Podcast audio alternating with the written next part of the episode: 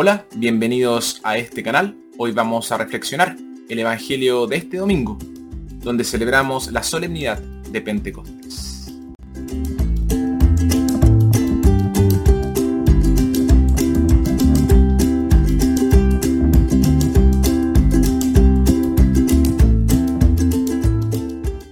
Nuestra primera lectura tomada de Hechos, Lucas describe el descenso del Espíritu Santo sobre los apóstoles y el efecto que tuvo sobre ellos.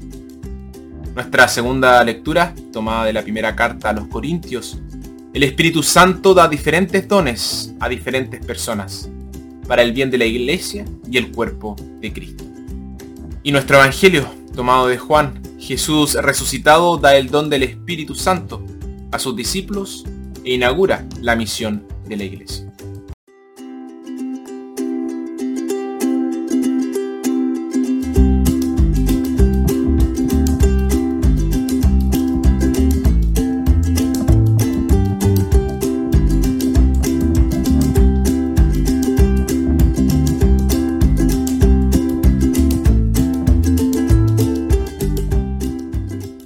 El lenguaje es una gran herramienta de comunicación.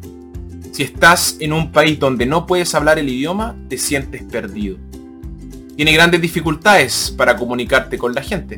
Qué feliz eres cuando por fin conoces a alguien que entiende tu idioma.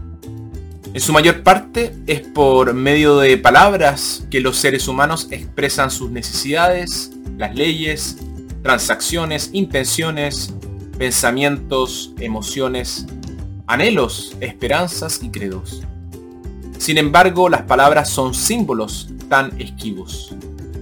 Cuán raramente una simple declaración transmite el mismo significado a dos personas.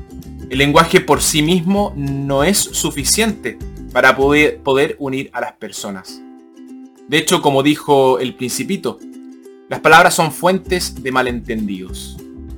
El hecho de que usemos el mismo idioma no significa que seamos uno. Puede que todavía no haya un encuentro entre mentes y corazones. Pero también puede ocurrir lo contrario. Las personas pueden hablar diferentes idiomas, pueden ser extraños entre sí, sin embargo se puede crear un vínculo entre ellos. De modo que se conviertan no solo en camaradas, amigos, sino hermanos y hermanas en el día de una gran alegría o de un gran dolor o de un gran peligro para una comunidad o un país, las diferencias de idioma se eliminan. Estamos hombro con hombro.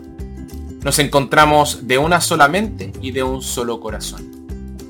Hay otras formas de comunicarse, además de las palabras. Tan importantes son los signos y símbolos, que quizás solo el 20% de la comunicación se, realiza a través de palabras. En el relato de Pentecostés de San Lucas encontramos dos símbolos muy poderosos, el viento y el fuego, ambos símbolos de energía. Aún así, el idioma es muy importante. Se nos dice que el día de Pentecostés todos entendieron a los apóstoles.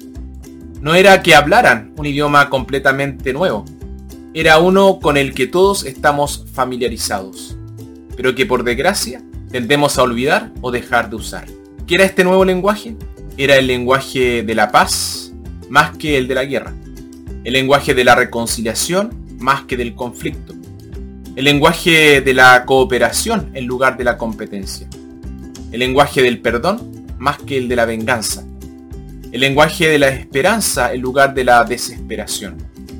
El lenguaje de la tolerancia en lugar del fanatismo el lenguaje de la amistad más que de la hostilidad. El lenguaje de la unidad más que de la división. El lenguaje del amor más que del odio.